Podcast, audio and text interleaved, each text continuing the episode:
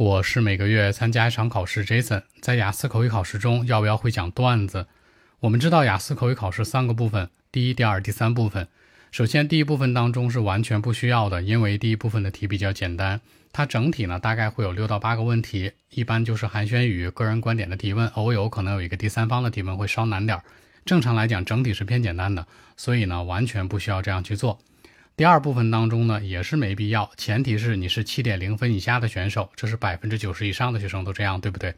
如果你想冲高分，七点零、七点五、八分，甚至八点五，你背背段子可以理解。但如果你的分数就是五点五冲六、六点零冲六点五、六点五分这样，那其实你就完全没必要。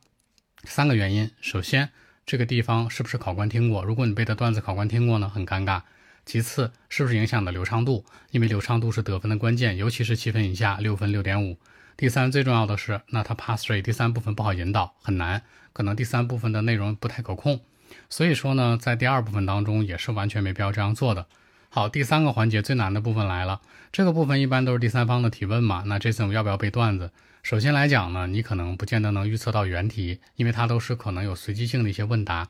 其次呢，就是你即使遇到原题了，你的能力也不见得能答得到，因为它的整体数量是六个题左右啊，大概多呢到八个，少呢也是六个左右。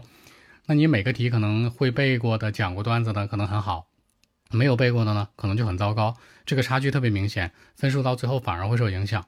所以整体看下来，雅思口语这三个部分，无论是第一、第二还是第三部分，都没有必要去讲段子，都讲你真实的事儿和个人的真实的观点，以及你对待第三方的真实的看法会更好。